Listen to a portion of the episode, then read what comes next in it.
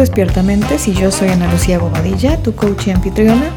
Y por si nadie te lo ha dicho, gracias por despertar el día de hoy.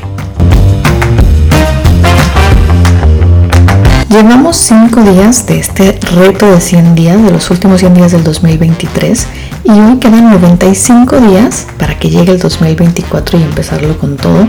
El propósito de este reto es darle la vuelta como sea que haya venido siendo el 2023. Si fue el peor día, el peor año de la vida, pues darle la vuelta y que sea un poco mejor. Si estamos estancados, salir de ahí. Y si ha sido un buen año, pues hacerlo mucho mejor, exponencialmente mejor buscando herramientas que nos ayudan ahí a tomar responsabilidad acerca de nuestro presente para poder cambiar nuestro futuro. Vamos a hablar de emociones y te quisiera preguntar hoy cómo estás, cómo te sientes. La mayoría contestamos bien, mal, regular, pero se nos acabaron las palabras.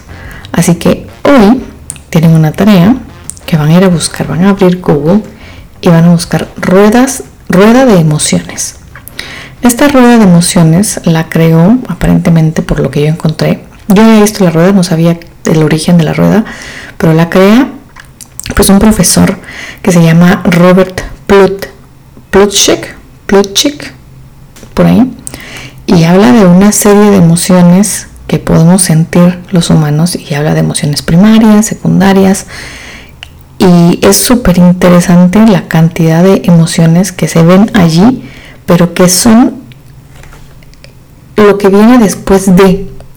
Habla de seis emociones primarias que son el miedo, la ira, el asco, la tristeza, la felicidad y la sorpresa.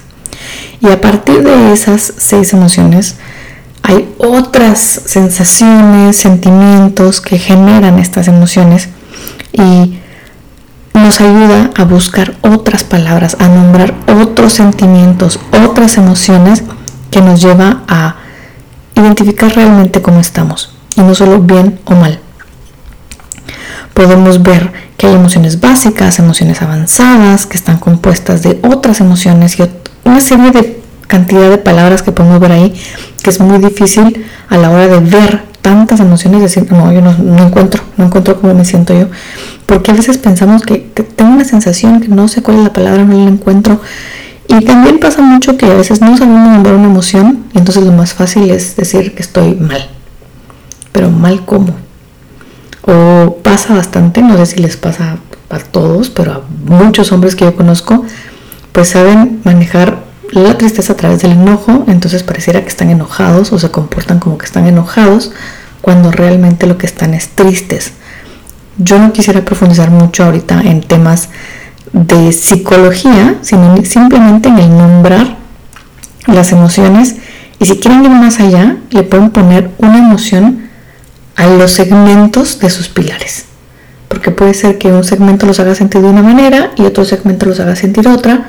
Y si quieren entender de qué hablo con pilares y segmentos, vayan al capítulo de ayer y pueden escuchar a qué me refiero con pilares y segmentos y entonces nos va a dar una mejor idea de cómo nos sentimos con ese pilar en especial y cómo quisiéramos abordarlo o por dónde quisiéramos abordarlo, pero esta es apenas la basecita de lo que vamos a, a empezar a trabajar. Estar consciente de cuál es la emoción que estamos sintiendo en el día o en el pilar o en el segmento en el que estamos enfocándonos o nos vamos a enfocar a querer cambiar. Gracias por permitirme despertar contigo el día de hoy